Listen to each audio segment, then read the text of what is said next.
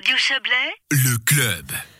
Hier soir, l'Assemblée primaire de Valdillier a validé une modification du plan des zones dans l'objectif de pouvoir mener à bien un double projet lié aux déchets puisqu'il s'agit de la construction d'une décharge et d'une déchetterie.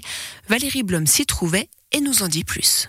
Afin de mieux comprendre l'origine de cette idée de décharge-déchetterie, il est nécessaire de revenir un peu en arrière. Dans les années 2000, la commune acquiert la parcelle de la carrière Rémermet pour la remise en état. Il s'agit donc de remblayer la cavité formée par l'activité avec des matériaux non dangereux. La procédure a ensuite pris du temps, notamment car un changement du plan de zone était nécessaire, mais aussi à la suite d'une série d'oppositions de riverains qui craignaient par exemple une hausse du trafic. La municipalité actuelle a alors réalisé que leur déchetterie n'étant plus aux normes, il était possible d'en imaginer une nouvelle sur le même site.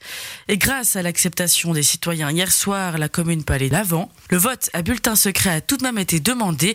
Le sujet serait-il donc sensible? La réponse du président de Valdillier, Ismaël Perrin. Assez sensible, je dirais pas jusque-là, mais c'est clair que c'est un projet qui a un impact sur euh, une partie de propriété privée, puisque c'est un intérêt public, et puis en fonction des accès des modifications à apporter, on empiète sur le privé. Donc euh, il était évident qu'une famille ou des familles pouvaient se déplacer un peu pour être contre et protéger leurs propres euh, leurs intérêts, disons. Ce qui est tout à fait normal et compréhensible. Ensuite, c'est vrai que c'est un projet qui a pris du temps parce que c'est un projet difficile et puis pas facilement compréhensible pour euh, une petite commune comme la nôtre ou une commune comme la de notre taille d'aller faire une grande décharge comme ça plus un projet de déchetterie, mais c'est un projet important en termes de gestion du territoire et puis d'aménagement du territoire pour la collectivité. Donc euh, c'était important qu'il puisse passer cette étape ce soir. Et puis maintenant que ben, cette étape est passée, c'est le, le, le, calendrier, ça va être de, mener un projet plutôt euh, euh, à bien. On parle, les gens parlaient de chiffres, etc. Donc là, il y aura quelque chose d'un un petit peu plus construit entre guillemets. Alors maintenant, la, la prochaine étape, c'est surtout d'envoyer cette décision et puis ce dossier au niveau des services cantonaux pour attendre une homologation du canton. Et puis c'est clair que de notre côté, je pense qu'on va lancer quelques études plus précise pour euh, justement commencer à redéfinir ou à définir précisément et techniquement les accès pour, euh, et puis les besoins de digues et de travaux préparatoires d'un tel chantier pour euh, gentiment mettre en route ou du moins commencer à pouvoir chiffrer ça de manière beaucoup plus précise pour les projets, les prochains budgets en fait. Justement, bah là vous avez présenté ce, budget ce soir, quand même pas mal d'investissements à venir dans les quelques prochaines années. Est-ce que c'est des fois difficile de mener à bien ces investissements en étant une plus petite commune, plus petite structure, de, trouver justement les, financements sans que les chiffres euh, euh, explosent Alors c'est clair que c'est pas pas simple pour nos communes de pouvoir mener à bien tous les budgets d'investissement et tous les investissements prévus.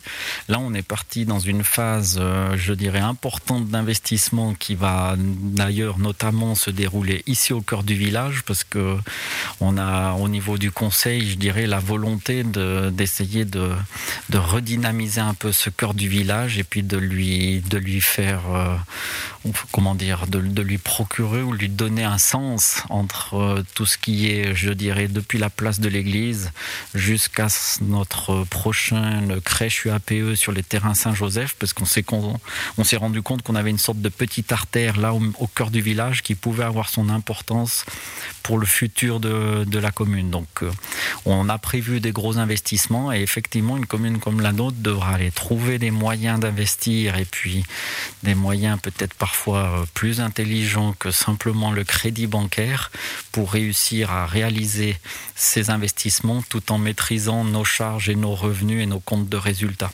Maintenant, il y a des investissements qui doivent encore passer la rampe euh, et le choix parce que l'idée, la volonté de la commune, c'est pas de passer en force au niveau de ces, de ces projets, bien au contraire, c'est vraiment de faire adhérer finalement la population à une nouvelle image de son cœur du village. Et puis pour d'autres investissements, ben vous l'avez vu, euh, cette année, on a un certain nombre d'investissements qu'on n'a pas pu réaliser parce qu'en termes de procédures administratives, et puis ensuite, euh, nous, on est limité euh, en altitude par le temps, la neige et tout ce qui peut advenir. Donc c'est clair qu'on a des budgets qui bougent et qui glissent quand même sur le nombre d'années. Mais c'est important de garder nos projets dans ce plan quadriennal et puis de faire toujours un maximum pour que justement on puisse le suivre et puis s'adapter à la situation. Et à ce propos, le budget 2022 de la commune de Valdilly a été accepté hier soir. Il laisse apparaître une perte de 677 000 francs environ pour un total de charges d'un peu plus de 12 millions.